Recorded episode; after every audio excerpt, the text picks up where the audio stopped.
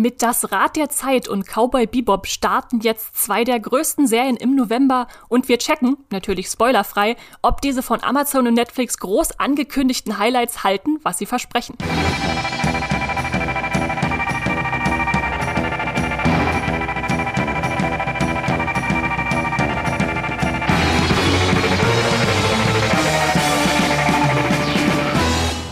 Hallo und herzlich willkommen zu Streamgestöber. Das ist der Moviepilot Podcast und hier beschäftigen wir uns mit den neuesten Streaming Trends und da sind in der letzten Woche zwei Serien-Schwergewichte gestartet, die ja um unsere Aufmerksamkeit buhlen. Und deshalb wollen wir die jetzt unter die Lupe nehmen. Und so heißt es jetzt Amazon versus Netflix, Fantasy versus Science Fiction, das Rad der Zeit versus Cowboy Bebop und Max versus Esther. Hallo Max. Uhu, ich, ich kann nur sagen heute 3, 2, 1, let's jam. Ne? Wir werden uns hier natürlich nicht miteinander anlegen und ein Duell austragen, sondern eher auf diese zwei Serien schauen, auf die wir uns schon beide, wie ich glaube ich richtig behaupten kann, uns lange freuen, oder Max? Auf die eine mehr als die andere bei mir, ja. Und das Witzige ist, dass wir uns diesen zwei Serien aus sehr unterschiedlichen Perspektiven nähern, nämlich jeweils als eine Person, die sich schon sehr gut in der Materie auskennt, äh, schon lange drauf freut, und als die andere, die gerade erst so ein bisschen da reingekommen ist als Neuling ohne große Fangefühle. Und äh, ja, Ihr werdet dann sicherlich rausfinden, wer zu welcher Serie welche Gefühle hat oder nicht Gefühle hat. Aber bevor wir uns in diese neuen Fantasy- und Sci-Fi-Welten stürzen, haben wir noch einen kleinen Hinweis in eigener Sache. Streamgestöber hat nämlich eine spannende Kooperation mit Magenta TV gestartet, das TV- und Streaming-Angebot der Telekom.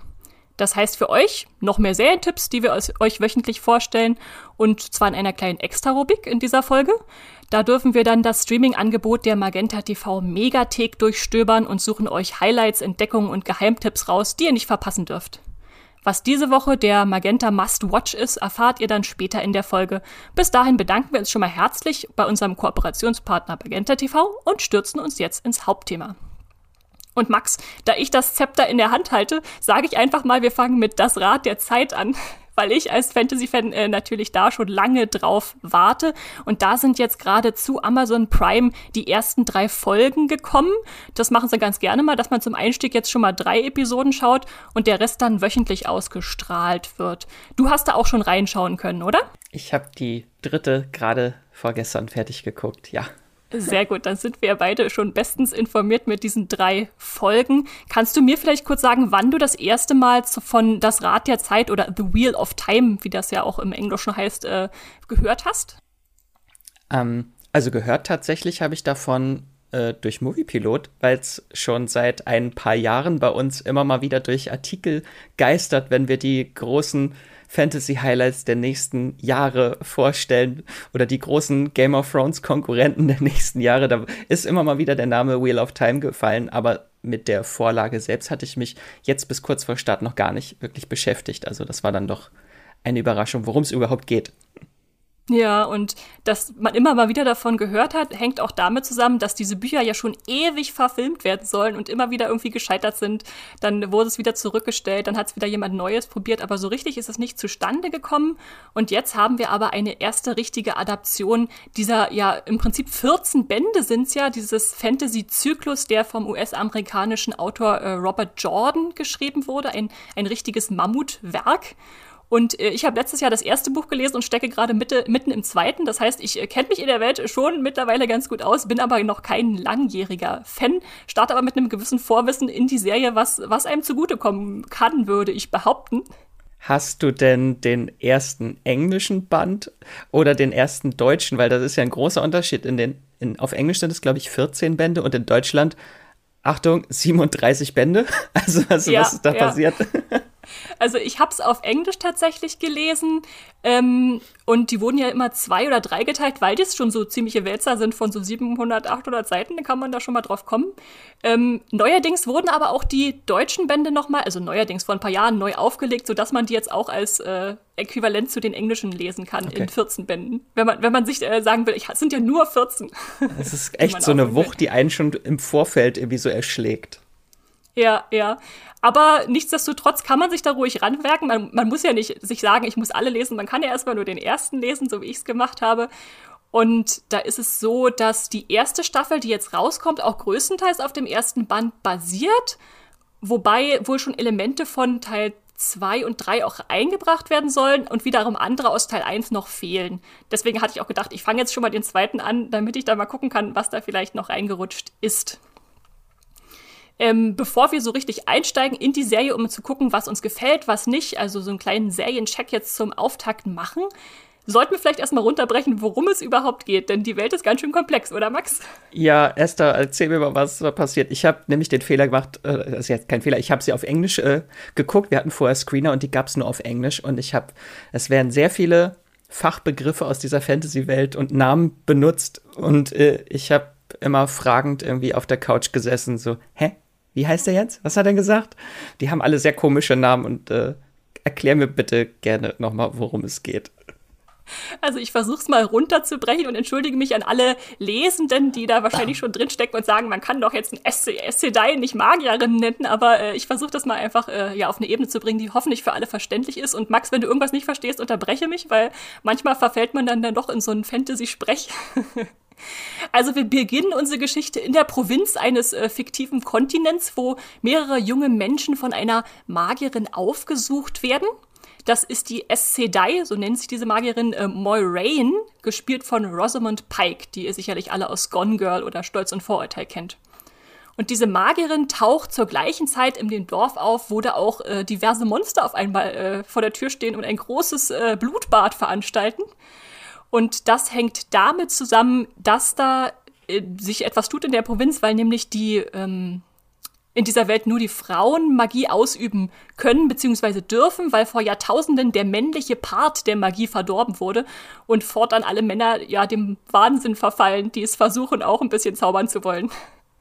Und es gibt jetzt eine Prophezeiung, die besagt, dass ein wiedergeborener Drache, so nennt er sich, sich erheben wird, um die Welt zu retten oder zu zerstören.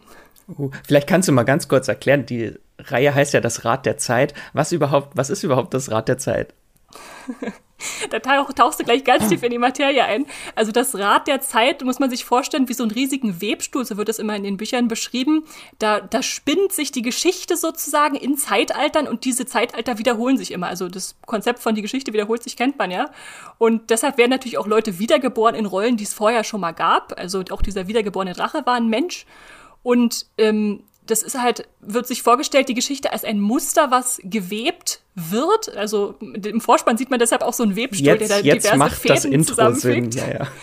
Und manche Menschen in diesem Gewebe, in diesem Muster, was dann dadurch entsteht, sind wichtiger als andere. Die nennen sich dann Taviren. Und äh, ja, die haben dann halt besondere Aufgaben in, in der Geschichte. Aber im Prinzip ist es so ein Schicksal, was, was da hergestellt wird durch diesen Webstuhl, durch das Rad der Zeit. Das erinnert mich ein bisschen an Stephen King, der dunkle Turmzyklus, wo es ja auch mal das Schicksal ist ein Rad heißt. Also kann man sich das wahrscheinlich auch so vorstellen. Und ja, wenn man ja, das genau. Rad zerbrechen will, um diesen Lauf des Schicksals äh, in eine neue Richtung mal zu führen. Genau, darum geht es auch immer. Kann man dieses Rad zerbrechen? Also das ist die Ausgangssituation. Und wir haben jetzt Moraine, die halt vermutet, dass unter diesen fünf äh, jungen Menschen, die sich in diesem Dorf befinden, einer der Auserwählte sein könnte, dieser wiedergeborene Drache. Wir wissen aber nicht wer. Und daraus ergibt sich dann eine Reisegemeinschaft von sieben Menschen, die aufbrechen, um ja erstmal diesen Schergen des Bösen zu entkommen, die da eingefallen sind und die auch wegzuführen von dem Dorf, weil die ja nur für den Auserwählten da sind.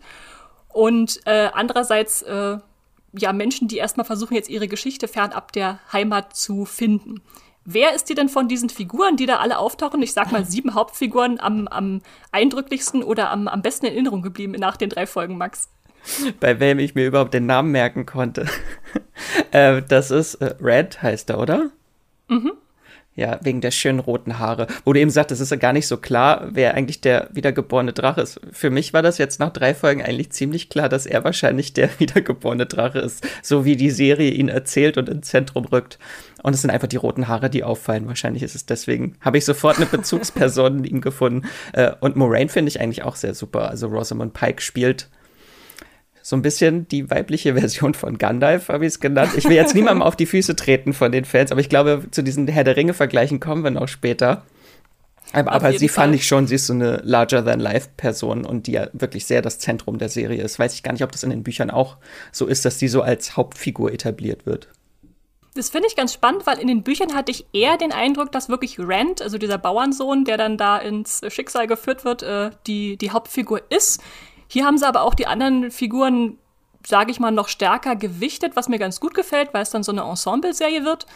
Und klar, die Zauberin Moraine haben wir. Dann haben wir noch äh, Len, ihren äh, Warder oder Behüter heißt das, glaube ich, im Deutschen. Also so eine Art Ritter, der nur zu ihrem Schutz abgestellt ist. Das hat jetzt nichts irgendwie äh, Romantisches oder so, deren Beziehung, auch wenn die dann mal, äh, er mal in ihr nacktes Bad äh, tritt und äh, dann überhaupt nicht drauf reagiert.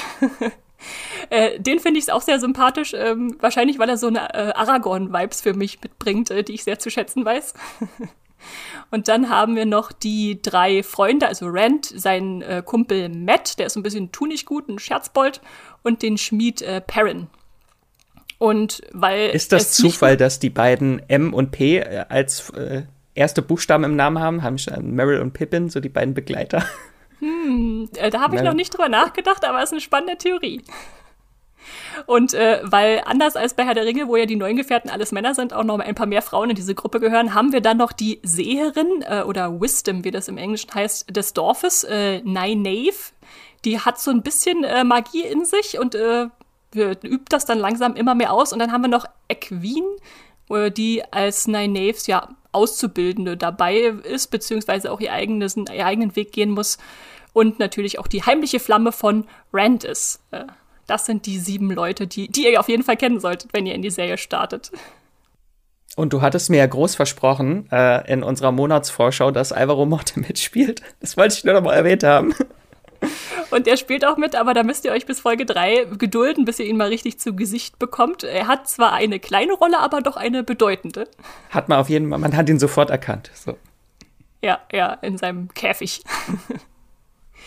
Und wenn wir uns die Serie jetzt mal ein bisschen anschauen mit den Erwartungen, mit denen wir reingegangen sind und dem, was sie jetzt bietet, so nach dem ersten Eindruck, den halt drei Folgen liefern können, kann ich für mich sagen, da ist schon viel Schönes dran, aber es gibt auch noch vieles, was mich stört oder was noch verbessert werden kann.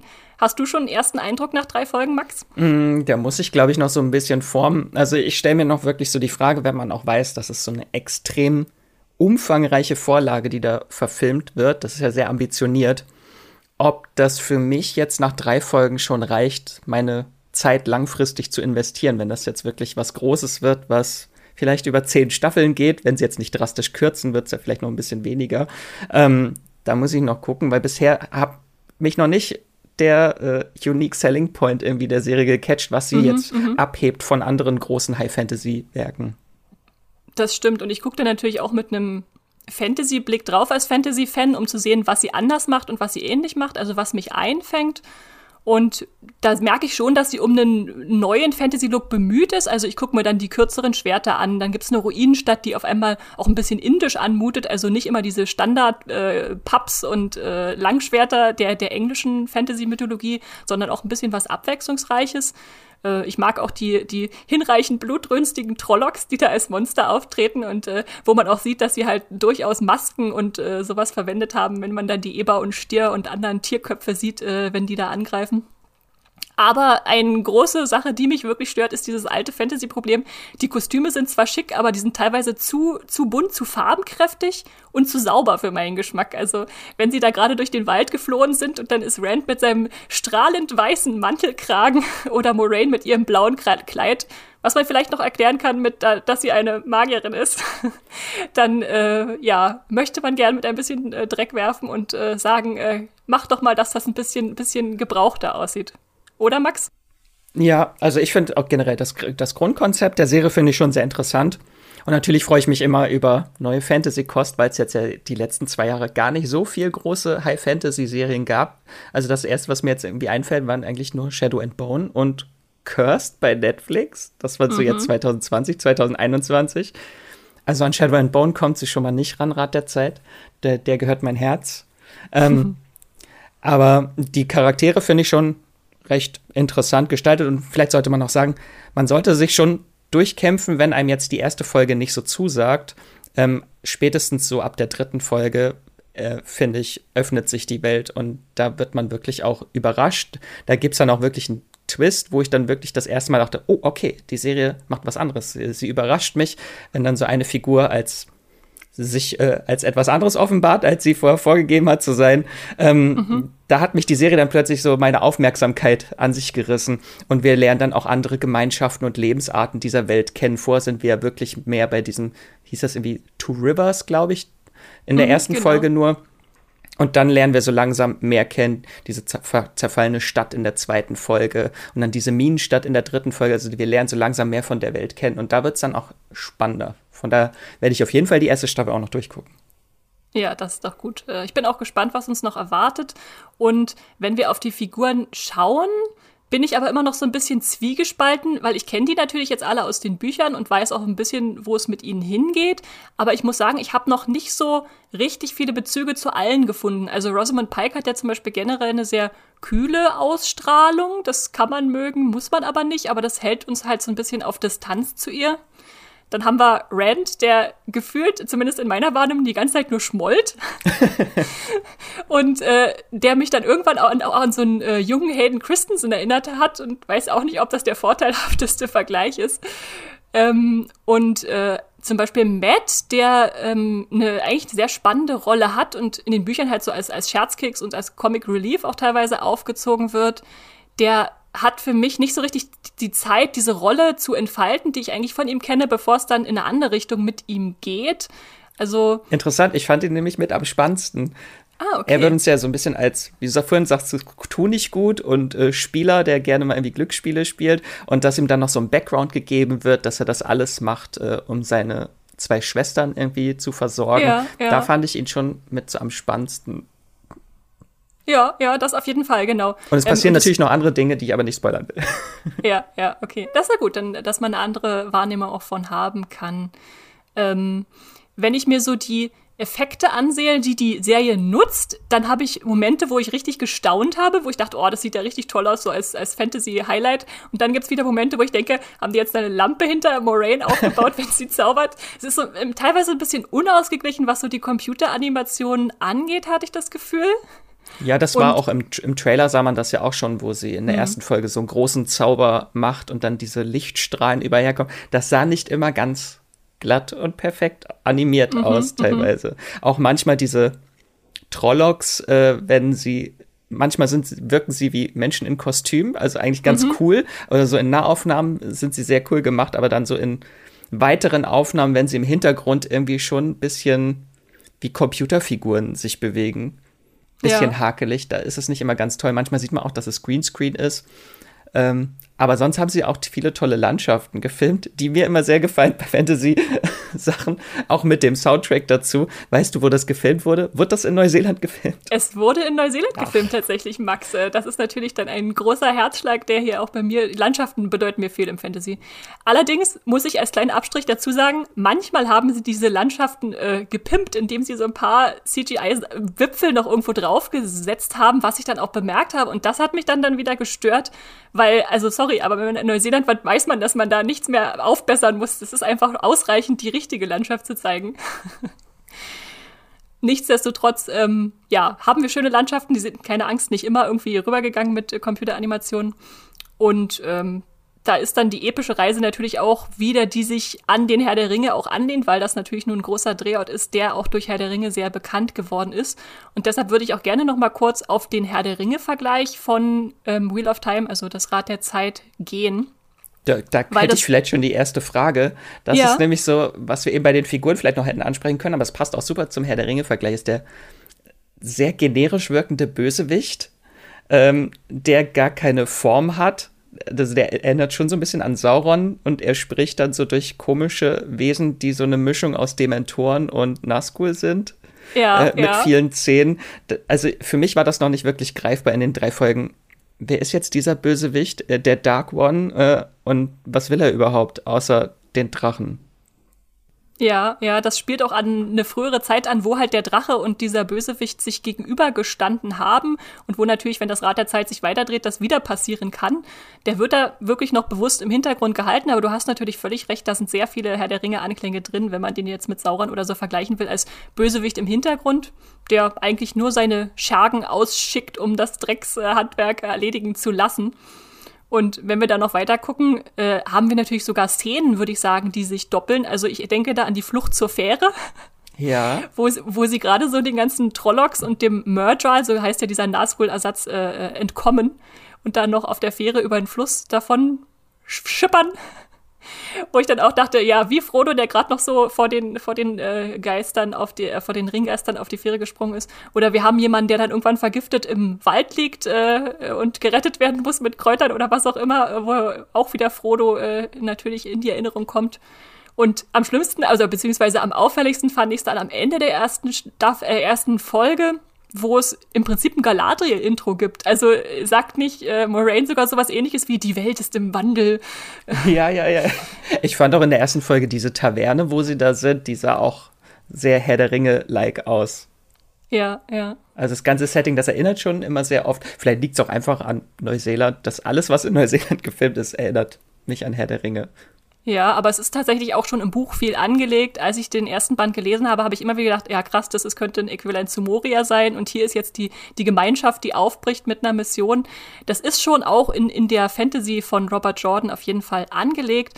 Und obwohl das natürlich schön ist für Herr der Ringe-Fans, dann vielleicht dadurch leichter reinzufinden, stellt sich die Serie damit zuweilen, habe ich das Gefühl, in ihrer Eigenständigkeit ein bisschen Bein, indem es sich so vergleichbar macht, weil es ja auch viele, eigentlich viele andere schöne Sachen gibt, die die da äh, ausgeweitet werden könnten, eigenständige Sachen. Ja, das ist das, was ich vorhin meinte. Das fehlt noch so ein bisschen nach drei Folgen für mich. Was macht diese Serie jetzt so einzigartig? Äh, was, was hebt sie jetzt so von anderer Fantasy, äh, High-Fantasy-Kost irgendwie hervor? Ähm, muss ich, glaube ich, noch zeigen. Ich, ich denke mal, ja. wenn die Buchreihe schon so lang ist, dass sich da auch wirklich irgendwann mal der Absprung geschafft wird äh, von den Herr der Ringe-Vergleichen. Ja, das äh, wird, denke ich, auch noch passieren. Und ich, ich denke, wir haben es auch sogar schon in einigen Momenten, wo man denkt, okay, sowas wäre jetzt in Herr der Ringe nicht vorgekommen. Also eine Figur zieht sich da zum Beispiel dann so eine Fledermaus aus dem Rachen. Das ist so ein Moment, wo es mich dann schüttelt, oder wo ich denke, das hat irgendwie was, äh, was Eigenes. Und äh, das können sie ruhig noch stärker bemühen. Und ich meine, sogar die Ausgangssituation dieses Landes, dass äh, im Prinzip Frauen zaubern dürfen und Männer nicht, ist ja auch was, was recht Einzigartiges, sage ich mal. Und was ich auch sehr interessant fand, wenn wir jetzt uns mal von Herr der Ringe abwenden, dass sie doch eine sehr diverse Welt auch haben äh, mhm. in das Rad der Zeit. Also zumindest, dass sowas wie Queerness auch mal erwähnt wird. Also jetzt sieht man es nicht bei den Hauptfiguren oder so, aber es wird zumindest einmal in einer äh, sehr äh, charmanten Szene auch äh, aufgegriffen, dass äh, Queerness äh, existiert in dieser Welt und auch vollkommen akzeptiert ist. Ja, genau. Und auch die ganzen Ethnizitäten der, der Darsteller, die ist ja alles dabei und es gibt dann auch ein schönes Bild dieser Welt, die ja auch sehr groß ist und deshalb viele, viele Ecken und äh, Menschen haben kann, die da alle mit reinspielen.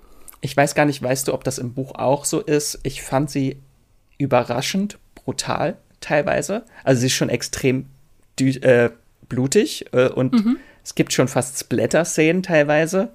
Ähm, also bei diesen Angriffen der Trollocks oder wenn äh, ja, Menschen ja. eine Axt in den Bauch gerammt wird, dann äh, war so, wow, okay, das ist aber extrem blutig. Das wirkte am Anfang gar nicht so. Das sind dann so Spitzen, die plötzlich so reinkommen. Ja, literarisch ist sowas natürlich immer schwer zu vergleichen, weil ich äh, lese dann das, weiß ich nicht, jemand, der Kopf abgeschlagen wird, aber sehe das jetzt vielleicht nicht vor meinem inneren Auge. Aber hast schon recht, dass es da so ein paar äh, prägnante Spitzen gibt, ähm, über die Zuschauende mit weniger äh, stählernen Mägen äh, vielleicht mal hinwegsehen müssen. Äh, ja. Ähm, generell würde ich also sagen, so vielleicht als, als Fazit nach den ersten drei Folgen, ähm, die Fantasy-Schauwerte sind auf jeden Fall da. Die können sich noch etwas nahtloser für mich zusammenfügen. Aber es kommen ja noch fünf weitere Folgen. Also ich habe die Hoffnung noch nicht aufgegeben, dass die Serie da ihre Stimme noch findet und da auch schon Staffel 2 inzwischen bestellt ist, also wenn noch nicht mal Staffel 1 durchgelaufen ist, da hat offenbar Amazon große Erwartungen daran, dass das auch noch wirklich groß wird. Und ich will auf jeden Fall weiter gucken, muss aber noch ein bisschen überzeugt werden. Das wäre jetzt so meine Frage, wenn wir so auf die letzten drei Jahre Fantasy-Serien zurückschauen, wo sich da das vielleicht für dich so einordnen würde. Ähm, also wir hatten jetzt zum Beispiel, was jetzt so große Serien ist, wo man das jetzt äh, mit ranken könnte, so der Shadow and Bone Cursed ist wahrscheinlich weiter unten im Ranking. äh, The Witcher, His Dark Materials, Der dunkle Kristall und Carnival Row. Ich hoffe, ich habe jetzt keine ja, vergessen, ja. keine große, aber das sind, glaube ich, so die größten der letzten drei Jahre. Also wer den Podcast zu Shadow and Bone mit mir und Hendrik gehört hat, weiß sicherlich, wie ich zu der Serie stehe. Da bin ich ganz begeistert. Äh, Witcher mochte ich auch gerne, würde ich tatsächlich vielleicht auf eine Stufe erstmal damit stellen, ohne es jetzt noch zu Ende geguckt zu haben. Aber generell haben wir ja den Anspruch gerade, dass viele Fantasy-Shows kommen, die jetzt gerade Game of Thrones beerben wollen und äh, teilweise gute Schritte gehen und teilweise nicht so gute. Insofern, ja, würde ich es erstmal ins äh, positive Mittelmaß einordnen und gucken, wo es sich noch hinentwickelt. Ich finde es auch eher äh, so in der guten Mitte. Also ich finde es sehr interessant und die Herr der Ringe-Vergleiche, die stören mich auch gar nicht. Also bei mir wäre mhm. so auf Platz 1 meine Lieblings-Fantasy-Serie der letzten Jahre ist der Dunkle Kristall und das ist ja wirklich extrem viele Herr der Ringe-Vibes. Da ist ja alles mit reingebunden in diese Serie, aber sie hat für mich dann trotzdem diese eigenständige Welt, äh, in der ich mich gerne verlieren wollte. Und das ist so das, was ich immer an Fantasy äh, oder High Fantasy auch sehr schätze, wenn es geschaffen wird, dass mir eine Welt präsentiert wird, in die ich äh, gerne eintauchen möchte, wo ich mehr drüber erfahren möchte, mir dann auch vielleicht Notizen mache über die ganzen Begriffe, die da fallen. Ähm, das ist so das, was mich dann catcht, weil also Fantasy ist schon immer sehr äh, anstrengend dann auch manchmal, weil man sich ja wirklich äh, konzentriert dort in diese Welt einfinden muss, um das komplett wertschätzen zu können. Ja, das kann ich nachvollziehen. Ist aber auch was, was ich tatsächlich gerne tue, mich da reinzufuchsen und im Prinzip ja eine neue Sprache jedes Mal zu erlernen, weil jede Fantasy-Welt ja anders ist. Also soll man sagen, ist jetzt nichts, was man nebenbei gucken kann. Ist jetzt kein Bügelfernsehen. Guckt es nicht beim, auf dem Handy, wenn ihr unterwegs irgendwo hin seid oder so, sondern nehmt euch die Zeit dafür, dann könnt ihr euch da sicherlich auch ohne Buchvorwissen gut reinfinden. Oder mit Untertiteln dann nächstes Mal, Max, bei dir. Ja, ja, wenn es Untertitel gibt, dann gerne mit Untertiteln.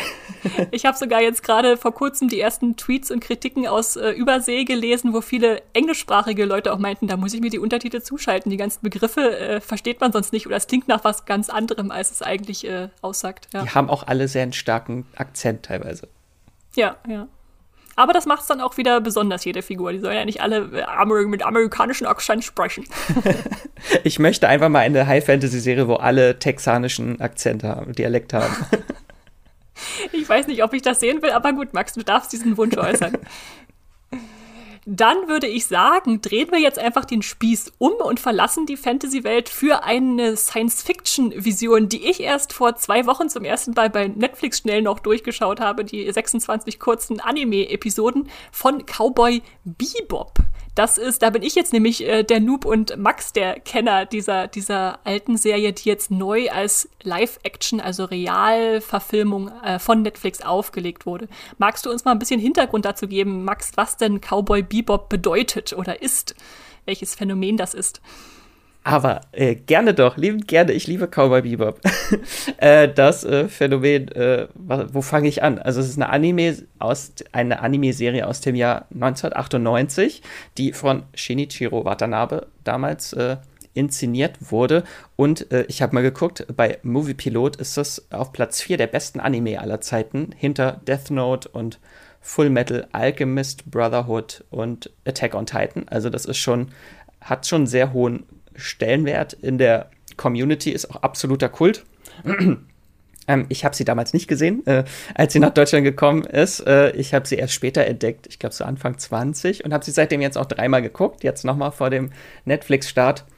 Und was die Serie so einzigartig macht oder den Anime, ist, dass es so eine wirklich wilde Mischung aus allen möglichen Stilen und Genres ist. Also eigentlich ist es ein Space Western Noir Genre Mix mit ganz viel Jazzmusik und Pop und Country und Funk und Rock und es einfach alles, das finde ich herrlich. Einfach diese ganzen, äh, es gibt sehr viele Genre-Einflüsse von Klassikern verschiedener Genres, also von Sci-Fi bis Gangsterfilm, über Westernfilme bis zu Kung Fu, das schon der Hauptcharakter mit dem Bruce Lee äh, kämpft. Äh, das finde ich sehr cool. Und das ist halt ein großer, also es gab ja so einen großen Anime-Hype auch im Westen, der so 2001 so richtig losging mit Chihiros Reise. Mhm. Äh, das hat ja wirklich so den großen Boom ausgelöst. Und da ist dann wirklich Anime auch im Westen angekommen und auch beim erwachseneren Publikum.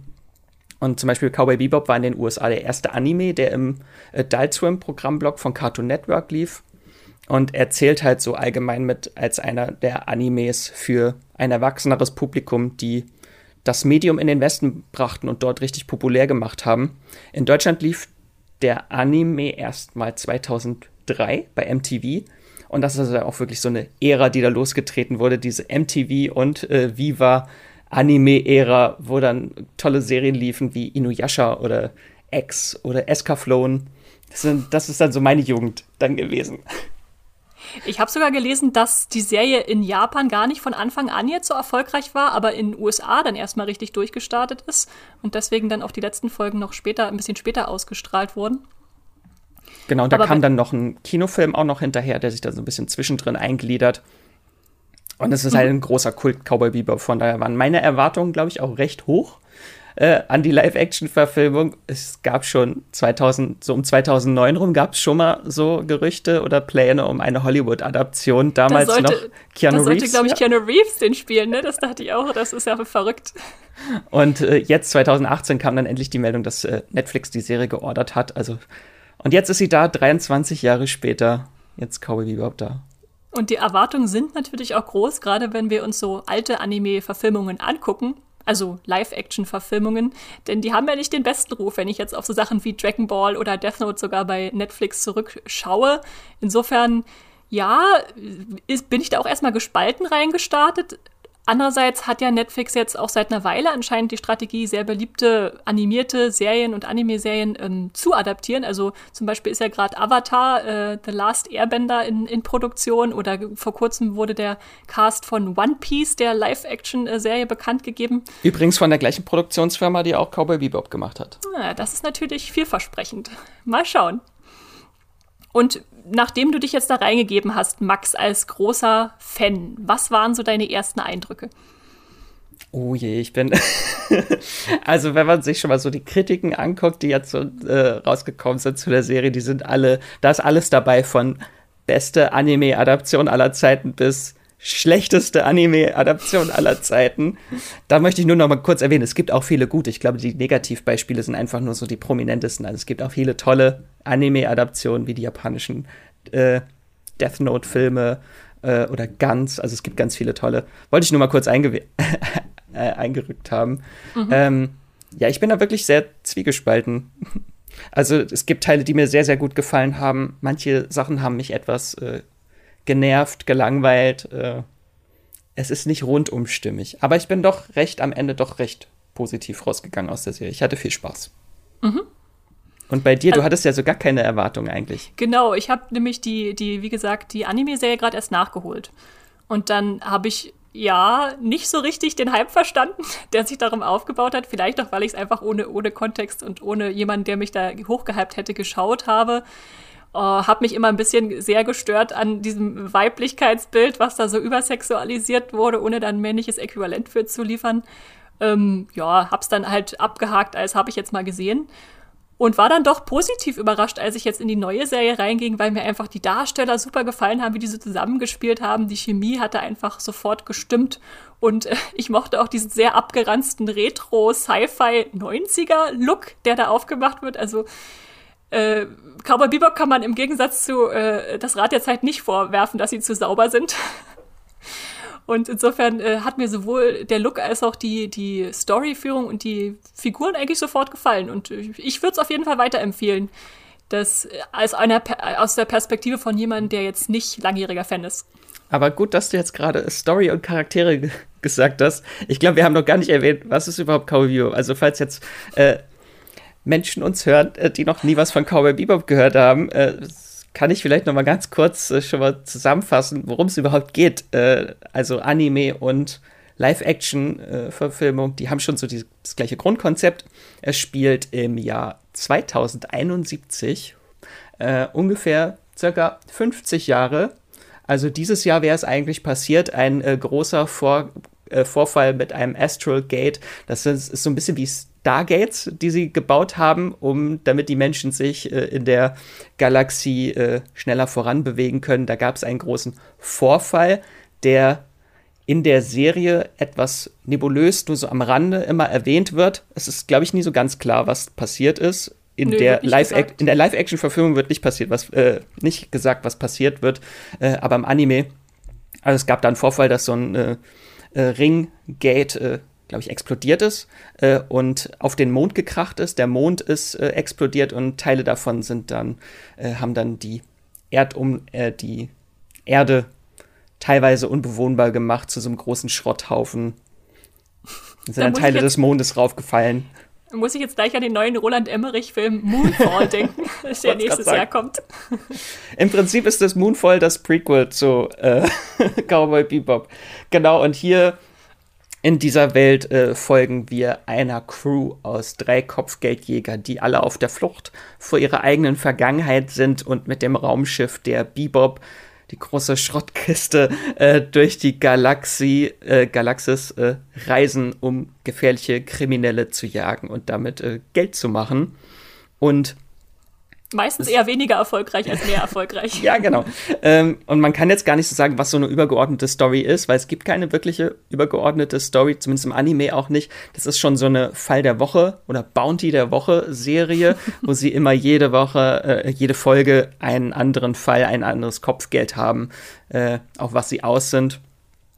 Aber in der Serie gibt es dann tatsächlich noch so eine Nebenstory, die sich durch alle Folgen zieht, die dann äh, sich um das Syndikat und Vicious und Julia dreht. Äh, zu denen komme ich gleich noch. Also da gibt es jetzt schon so einen roten Faden, der sich durch alle Folgen spinnt, was es im Anime nicht gab. Also vielleicht nicht als roten Faden, aber durchaus schon als äh, Element der Geschichte, oder?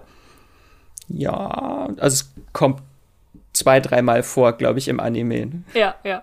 Also haben sie nicht komplett dann neu dazugefunden, nur einfach ausgebaut. Was sie ja, denke ich, auch mit vielen Aspekten in der Serie machen, dass sie sich äh, Elemente des Animes nehmen und die dann vertiefen. Und das hat mir dann halt auch gut gefallen, dass es nicht nur so an der Oberfläche bleibt, sondern ab und zu mal auch noch weiter erforscht wird, was jetzt da dahinter steht, dass jetzt der die Polizei verlassen hat, Jet Black, oder was der Mafia-Hintergrund äh, von Spike Spiegel ist. Ja. Genau, da würde ich einmal kurz nochmal die die größten Hauptcharaktere, das sind gar nicht so viele, es sind weniger als bei äh, Das Rad der Zeit, die man sich merken muss an Namen. Und die haben auch sehr coole Namen, finde ich. Also haben natürlich äh, Spike Spiegel, äh, ein Ex-Syndikatsmitglied, der seine Vergangenheit vergessen will und einfach der Inbegriff von Coolness ist, äh, von John Cho gespielt. Großartig gespielt. Großartig gespielt. Äh, und er ist gemeinsam reist äh, durch die Galaxie mit Jet Black der, der Captain der Bebop und Eigentümer der Bebop ist und der war früher äh, ISSP-Bulle, der, das ist so die intergalaktische Polizei eigentlich. Ähm, und da wurde er dann hintergangen, gab es einen Vorfall und seine Karriere wurde beendet und nun schlägt er sich als Kopfgeldjäger durch, äh, was aber kaum Gewinn verspricht, weil es halt immer sehr hohe Bautkosten und Abzüge hier und da gibt. Also am Ende bleibt, am Ende des Tages bleibt einfach fast nie was über von den tollen äh, Kopfgeldern, die da versprochen werden. Äh, was auch interessant finde, Wulongs heißt die. Äh, die Währung. Die, die, intergalaktische Währung. Im Anime haben sie immer noch Uron gesagt. Uron, okay. Ja haben sie es anders ausgesprochen. Äh, und die dritte im Bunde, die dann äh, später dazu kommt, ist äh, Faye Valentine. Die wird gespielt von Daniela Pineda. Die kennt man aus The Originals.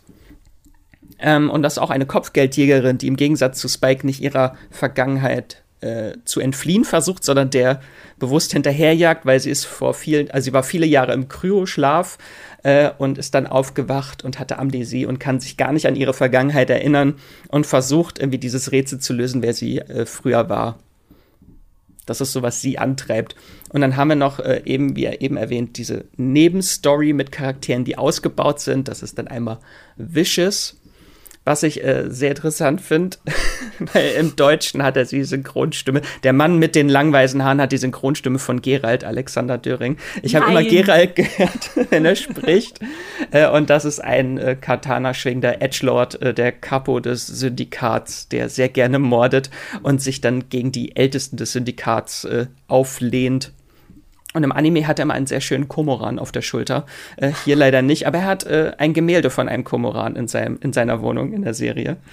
Äh, genau, bei, die. Ja. Wenn ich da kurz einhaken darf, er ist bei mir so ein bisschen die einzige Figur, die ich gern ein bisschen weniger überzeichnet gesehen hätte. Also äh, vielleicht ist es einfach angelegt als der Bösewicht, der jetzt äh, über die Stränge schlägt, aber der war mir manchmal ein bisschen zu over the top. Ja, das meine ich eben mit Edgelord. Also der ist schon, der, der findet das geil, dass er so richtig fies sein kann und richtig böse. Äh, ja, finde ich auch ein bisschen too much. Und dann haben wir noch Julia, das äh, die letzte große Figur, die im Anime eigentlich fast MacGuffin eigentlich nur war für Spike, dem er hinterherjagt. Das war seine große verflossene Liebe aus mhm. der Vergangenheit, die er sucht. Äh, und hier wird die schon extrem weiter ausgebaut in der Serie. Dass sie um ein selbstbestimmtes Leben kämpft und in einem sehr gefährlichen Umfeld lebt. Einem sehr toxischen Umfeld, von dem sie sich befreien will, ohne jetzt groß zu spoilern. Äh, das fand ich sehr cool. Und das ist, äh, die wird gespielt von Elena Satin. Das ist, glaube ich, eine russische Schauspielerin. Äh, und die hatte aber vorher schon, habe ich sie gesehen, in der X-Men-Serie The Gifted. Da hatte sie auch mitgespielt. Ah, okay. Ja, das ist auf jeden Fall ein Cast, der überschaubar ist. Aber Max, ich habe ja das Gefühl, du hast eine der Figuren, die dir am meisten am Herzen liegt, noch vergessen. Meinst du ein? Ein natürlich. Den Corgi. das ist Cuteness Overload, der, muss ich sagen, viel zu wenig Screentime hat in der Serie. Das ist, die Bebop nimmt irgendwann einen äh, Welsh Corgi bei sich auf, der einfach nur knuddelig süß ist. Und äh, es fehlt leider in der Live-Action-Version Version so ein bisschen an dem Witz, dass der Hund eigentlich sehr intelligent ist und keiner merkt es. Das im Anime sieht man das auch nicht so oft, aber immer mal wieder wird das eingestreut, dass er dann Telefonanrufe annimmt, aber keiner bemerkt das wirklich oder interessiert sich dafür. Äh, das fand ich ein bisschen schade. Kann ich auch verstehen, dass du den noch mehr sehen wolltest. Andererseits ging es mir tatsächlich so, dass ich es angenehm fand, wie die Figuren nach und nach stärker eingeführt wurden. Also, dass wir erstmal in den ersten Folgen Zeit haben, diese Body-Dynamik von äh, Spike und Jet Black auszuloten, damit die sich so ein bisschen als altes Ehepaar näher kommen. Dann kommt äh, Faye dazu und später dann noch der Hund. Dass man also nicht alles auf einmal übergeholfen bekommt, sondern sich nach und nach so in diese neuen, immer weiterentwickelten Figurendynamiken einfinden kann. Hattest du denn eine Figur, die, die jetzt so am meisten ans Herz gewachsen ist oder wo du sagst, die hatte ich am meisten irgendwie mitgenommen? Tatsächlich würde ich da auf die Hauptfigur gehen. Also John Cho's Interpretation von Spike Spiegel, die finde ich richtig super. Also einerseits die, diese Gegenwartsperspektive, die wir haben, also dass er jetzt der Kopfgeldjäger ist, äh, der da so cool durch die Gegend schlurft, aber er konnte mir genauso gut seine Vergangenheit als äh, Syndikats-Hitman verkaufen, was dann halt diese spannende Ambivalenz in ihm aufmacht. Ja. Ja, das blitzt schon immer so durch, so diese sehr traumatische Vergangenheit von ihm. Mhm.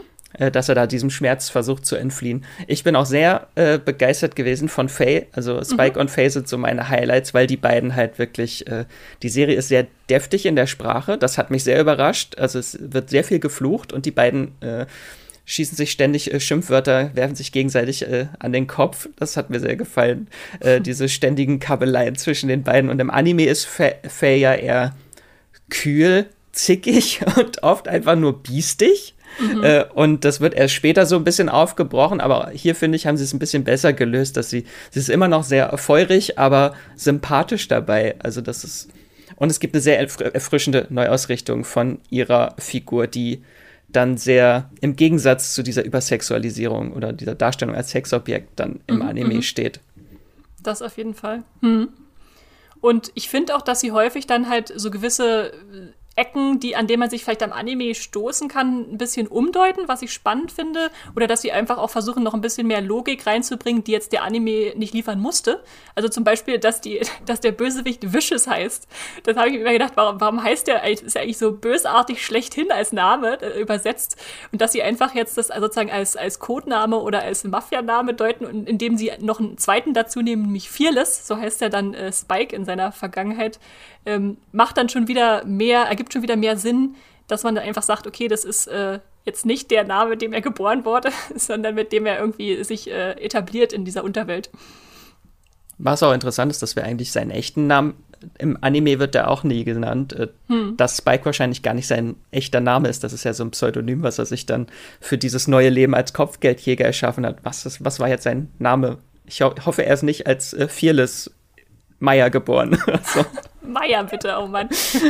Wie fandst du denn generell diese Ausweitung der Story? Da wird ja um äh, das Syndikat und um Julia eine komplett neue Geschichte schon erfunden, dass sie da mit so einer Bar, wo sich Kopfgeldjäger und äh, Kriminelle zusammentun, dass sie dort äh, in diesem Umfeld äh, groß wird. Ich fand das tatsächlich ein bisschen dröge teilweise. Okay, okay. Ich fand, es hat Sinn ergeben als, als überspannender Storybogen, weil natürlich funktioniert die Geschichte von Cowboy Bebop auch als episodisches Format, wo man jede Woche oder jede Folge einen neuen Einsatz hat, den sie versuchen zu absolvieren und scheitern oder auch nicht. Aber äh, indem man halt diesen, diesen Hinter, diese Hintergrundstory hat von ihm im Syndikat und wie das alles äh, in die Brüche gegangen ist und der Frau, die da ihren Anteil zu hatte, ähm, hat es zumindest für mich so eine, so eine, so eine Reißleine gegeben, dass ich dachte, okay, das läuft noch irgendwo hin, hinaus, als dass es nur vor sich hin plätschert. Ja, ja. Mich hat es halt tatsächlich immer herausgerissen, weil das dann schon ja auch ein anderes Genre ist. Oft äh, diese Story, die da erzählt wird. Und dann der Bruch einfach sehr groß war und ich da einfach nur drauf gewartet, wann sehen wir endlich wieder mehr von, von der Bebop-Crew. Mhm. Ähm, aber vielleicht können wir da dann noch mal so auf die Frage eingehen, äh, ob das jetzt eine gute Adaption ist äh, oder nicht.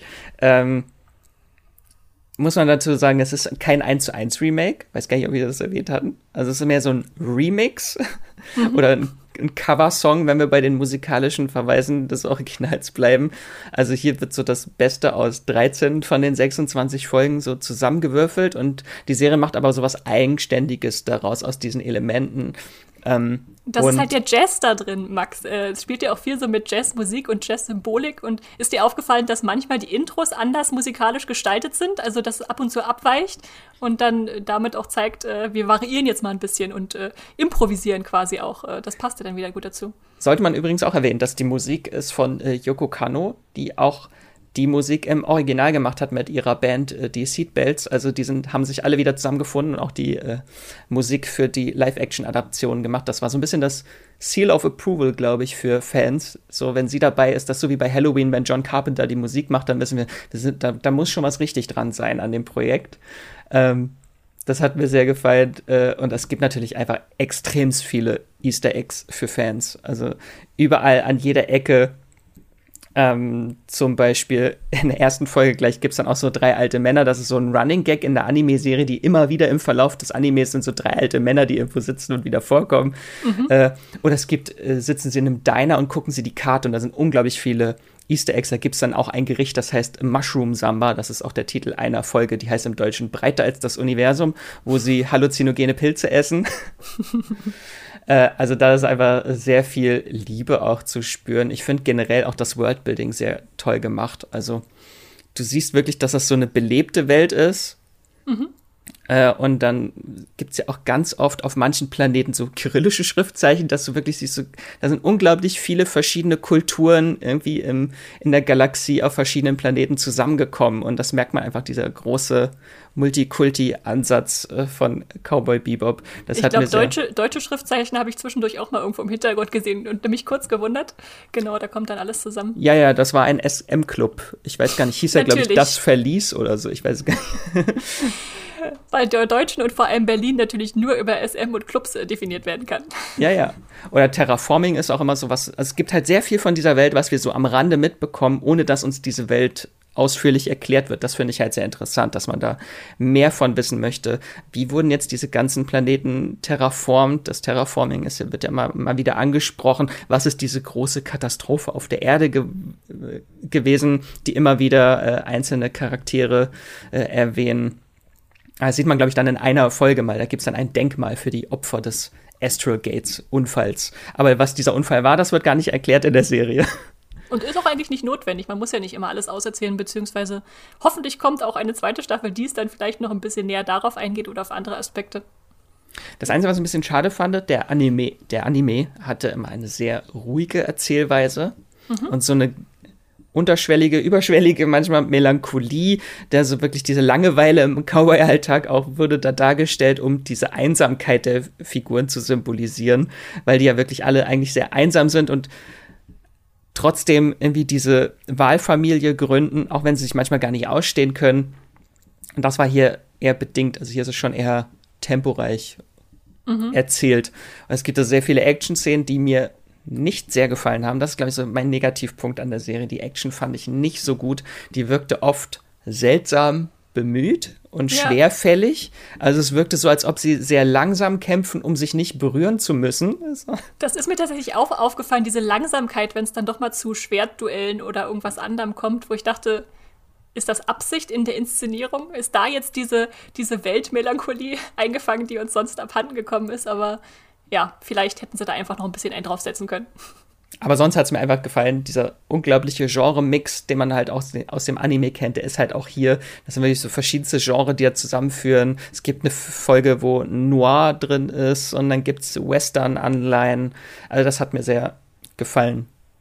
Ja, und für, für die ganzen Fans wie dich, ich glaube, du hast die Zeichentrickserie dreimal oder so geguckt, Max, äh, wenn ich das richtig in Erinnerung habe. Ja, ja, dreimal.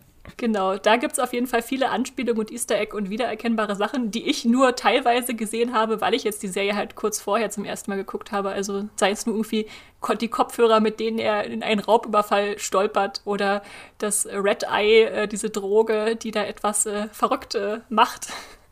Da gibt es auf jeden Fall viele Details, die wiederentdeckt werden können und das macht dann auch Spaß. Trotzdem würde ich sagen, ähm, für Leute, die jetzt den Anime nicht gesehen haben und auch nicht sehen wollen, funktioniert es gut. Also mich hat es da gleich reingezogen. Also ihr müsst jetzt nicht denken, ihr müsst alle äh, die, die ganzen Anime-Kenntnisse haben, um damit Spaß zu haben. Da bin ich beruhigt, weil ich konnte es ja leider nicht objektiv gucken. Deswegen bin ich sehr, war ich sehr gespannt jetzt auf deine Meinung. ja, also ich, äh, von mir ist es eine definitive Empfehlung. Ich hatte sehr viel Spaß, das zu gucken. Muss man sich aber halt drauf einlassen, dass das so eine große Jam-Session ist, äh, verschiedenster Genres und Einflüsse und Stile. Ja. Aber schon, also für mich herausragend sind schon eher die Western, Noir und ähm, Sci-Fi vor allem Einflüsse da. Da habe ich viel drüber nachgedacht, ob jetzt so Sachen wie Firefly oder äh, Mandalorian so als Space Western davon auch vielleicht ein Stück weit inspiriert wurden. Was man auch sagen muss, es gibt halt auch extrem viele tolle Easter Eggs für Fans von äh, großen Sci-Fi-Klassikern, wie zum Beispiel Blade Runner, wo dieser tolle Tränen im Regen Monolog von einem Bösewicht in einer Folge zitiert wird auf Französisch. Also das, da musste man dann schon die Untertitel angucken, um zu verstehen, ach, das war Blade Runner, was er da gerade von sich gibt. das fand ich auch sehr schön. Und da ist natürlich auch ganz viel so von diesen Noir- und Lichteffekten drin, was sie da dann gerne mit reinnehmen können, genau. Also für dich als Fazit, Max, äh, die Serie hat schon ihre Stärken, aber als Fan bist du nicht vollkommen überzeugt. Ja, ich bin zwiegespalten, aber ich hatte meinen großen Spaß und hoffe, dass sie in der zweiten Staffel dann aus Fehlern lernen. Das ist ja auch das, was die vielen Kritiken sagen, die auch so von gut bis schlecht ist. Es gibt halt Sachen, die nicht sehr gut funktionieren, die nicht so gut sind. Aber das ist, glaube ich, auch das Ding am Anime gewesen, der ist einfach so vieles. Also der ist wirklich, es gibt so viele Elemente in diesem Anime, dass jeder irgendwo was findet, wo man sich dranhängen kann, was einem gefällt. Und damit steht und fällt wahrscheinlich auch, wie gut einem die Adaption gefällt, ob diese Elemente umgesetzt wurden oder eher die, die man nicht so gut fand. Ja, das ist doch ein schönes Schlusswort. Und wir sind auch sehr gespannt, was ihr dazu sagen werdet. Also sowohl zu Das Rad der Zeit als auch zu Cowboy Bebop. Lasst uns das gerne wissen ihr merkt, wir haben beide von der Fanperspektive eher einen Schritt zurückgenommen äh, uns, und zu, um zu sagen, wir müssen das noch verarbeiten und mal schauen. Aber aus der, zumindest ich aus zur Cowboy Bebop-Perspektive, äh, kann, kann es äh, mehr noch empfehlen, tatsächlich, als das Rad der Zeit, was mich erstaunt hatte. Hätte ich im Vorfeld nicht erwartet. Wenn wir die jetzt gegeneinander ausspielen wollen. Ihr könnt natürlich auch in beide Serien gerne reingucken und solltet das auch tun. Cowboy Bebop hatte auch mehr Zeit. Äh, das waren ja jetzt zehn Folgen und Rat der Zeit sind ja auch erst die ersten drei das Folgen. Das stimmt, das stimmt.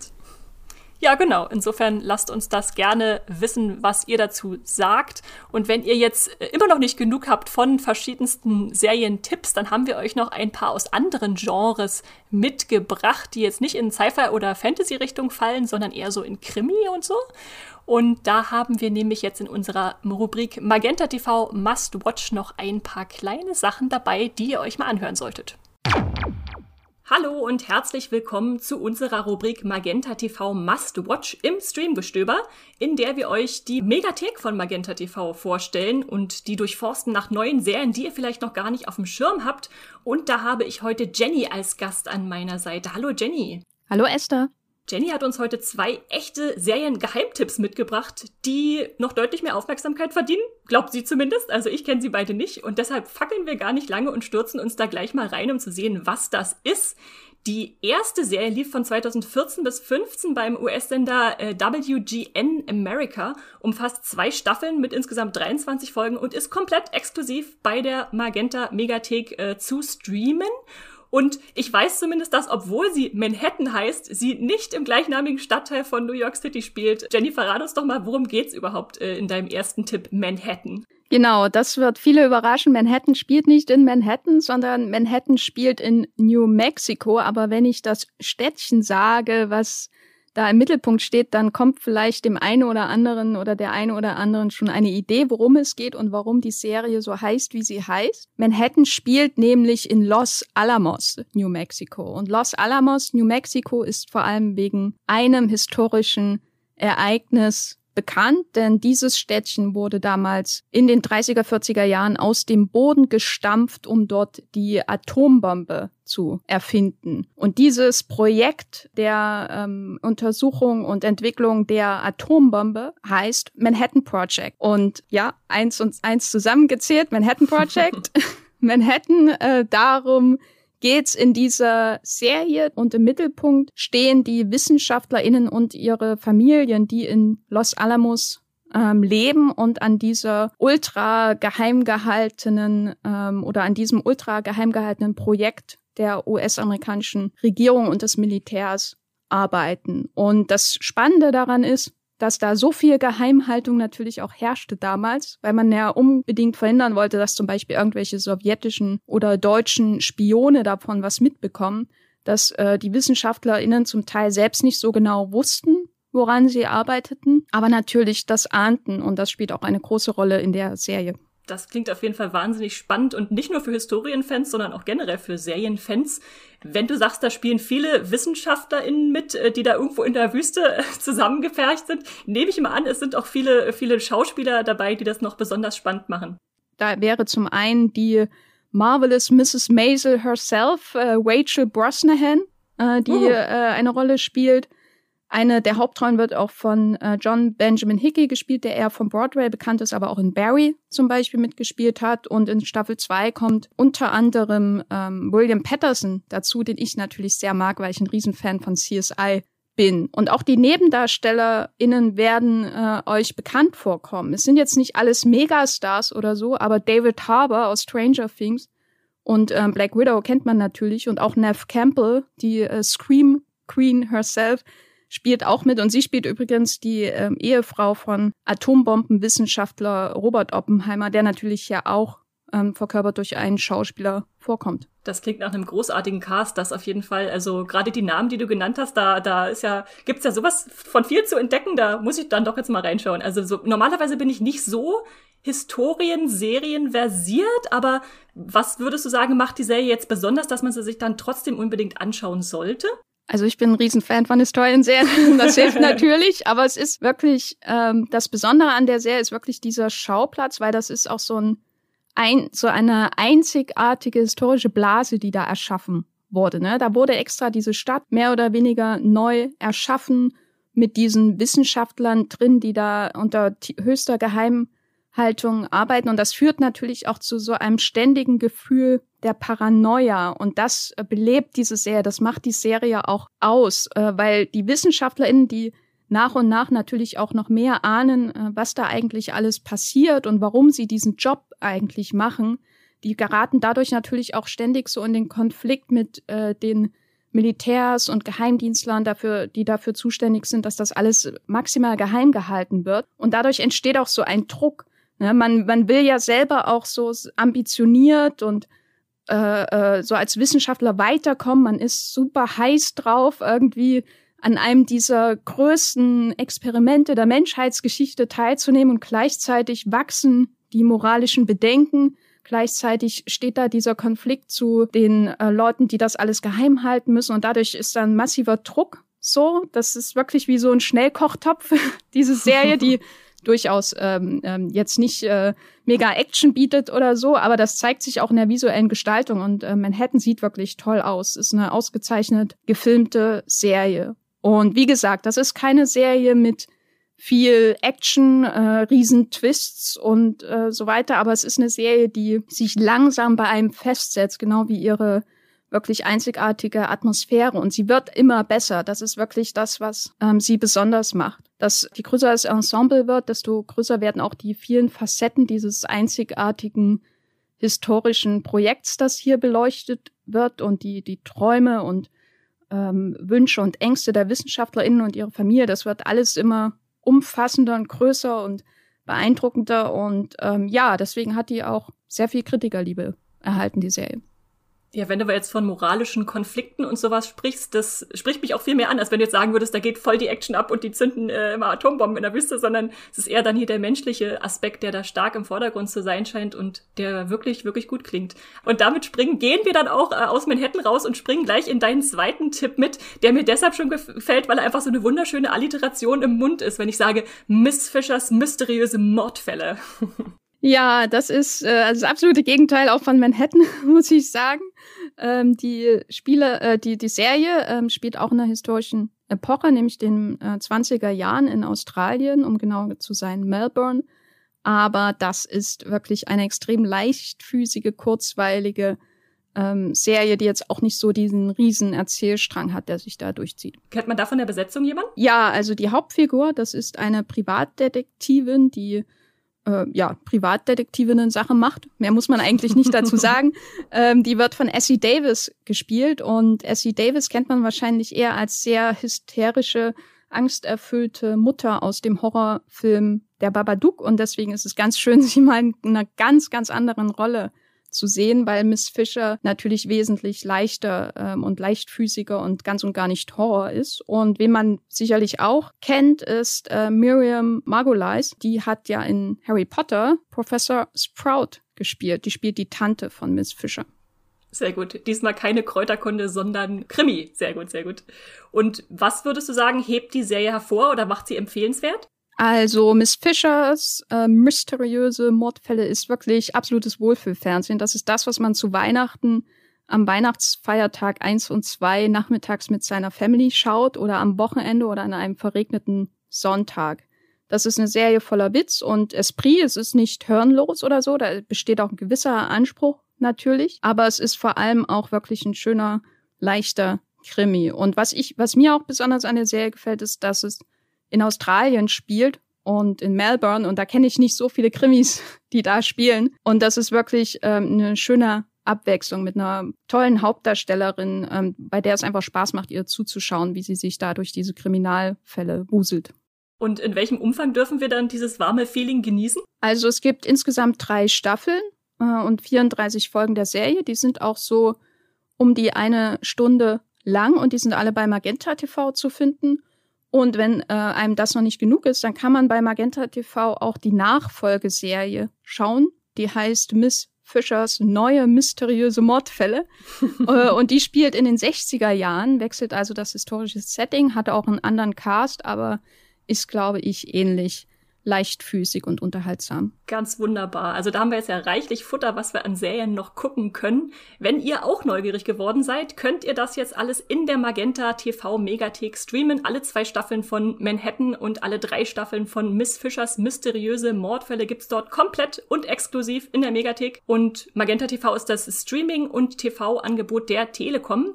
Also ob man nur Fernsehen will oder ein Hub für Streamingdienste wie Netflix, Disney Plus, Amazon Prime, alle relevanten Megatheken sind da auch eigentlich zu finden. Da gibt's das gebündelt auf einer Plattform und ja, darüber hinaus auch eine große kostenlose Auswahl an Serien, Filmen, Dokus, Shows, worauf man gerade Lust hat. Die Megathek äh, hat da auch Channels wie Sony One, Paramount, ARD Plus, ZDF Select drinne, ganz tolle Top-Titel internationaler Filmstudios als Original und Exclusives und ja, Magenta TV gibt's auch für Leute, die jetzt nicht als Telekom-Kunden schon dabei sind, sondern auch unabhängig vom Internetabschluss da äh, sich dazuschalten wollen, als App, als Stick oder im Browser und da dann auch flexibel monatlich kündbar. Und wie genau ihr zum Magenta TV Megathek kommt, erfahrt ihr in den Shownotes.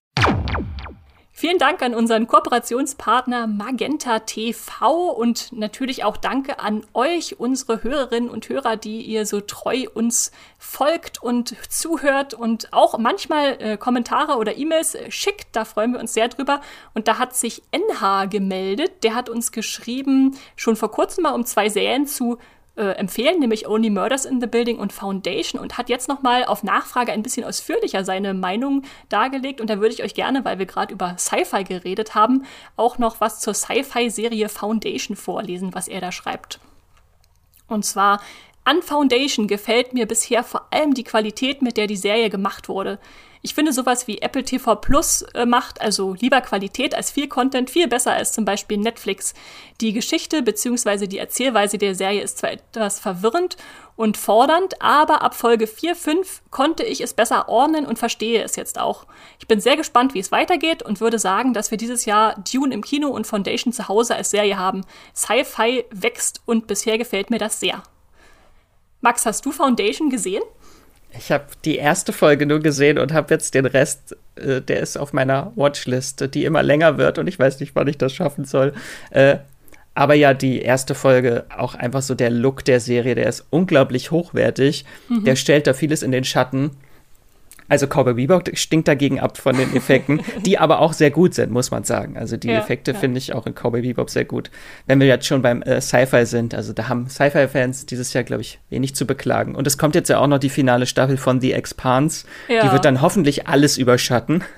Das äh, hoffen wir mal, genau. Und Foundation muss ich, äh, bin ich gespannt, dass er schreibt, ab Folge 4, 5 wird es für ihn so richtig klar. Ich habe nämlich erstmal bis Folge 4 geschaut und äh, war dann erstmal so visuell sehr beeindruckt, aber von der Story noch nicht so richtig angetan, obwohl ich das Buch extra vorher gelesen habe. Aber da das halt so einen äh, Zeitensprung häufig hat, dass man da nicht so richtig eine Figur hat, an die man sich sofort hängen kann, hatte ich da noch meine Schwierigkeiten. Werde es aber trotzdem zu Ende gucken. Also vielen Dank, NH, für diese nochmal Empfehlung bei Apple TV Plus von Foundation. Und wenn ihr uns wie NH unterstützen wollt, dann abonniert uns bei Spotify, Apple Podcast, Podcast Addict. Äh, schickt uns Nachrichten, da freuen wir uns immer drüber. Kommentare, Feedback, was auch immer euch gerade in den Sinn kommt, an podcast.moviepilot.de. Folgt uns und Streamgestöber auf Twitter unter Streamgestoeber oder wenn ihr Max und mir folgen wollt, dann tut das gerne bei Moviepilot, Twitter oder Instagram. Äh, Wieselmax ist da überall zu finden und Straws da ebenso. Und wenn ihr euch noch passend thematische Streamgestöber-Folgen anhören wollt, dann schaut doch gerne mal in die November-Vorschau rein, um den Überblick zu bekommen, was jetzt alles im November gestartet ist, neben das Rad der Zeit und Cowboy Bebop noch. Wenn ihr Fantasy-Fans seid, hört gerne unsere Shadow and Bone Podcast-Folge oder die zwei, die wir zu The Witcher haben. Und wenn ihr Sci-Fi-Fans seid, dann hört gerne nochmal in The Expanse rein, bevor dann im Finale, das Finale im Dezember startet. Und ansonsten würde ich sagen, ja, streamt was Schönes, lasst uns äh, wissen, was ihr gestreamt habt und macht euch eine schöne Vorweihnachtszeit. Tschüss. Tschüss. Das war die neue Folge Streamgestöber. Abonniert uns bei Spotify, Apple oder der Podcast-App eures Vertrauens und wir freuen uns auch ganz besonders über eure Bewertungen. Die Musik wurde aufgenommen und produziert von Tomatenplatten. Feedback und Wünsche gehen an podcast.moviepilot.de. Wie ihr mit eurer Sprachnachricht im Podcast landet, erfahrt ihr in den Show Notes und unter www.moviepilot.de slash podcast.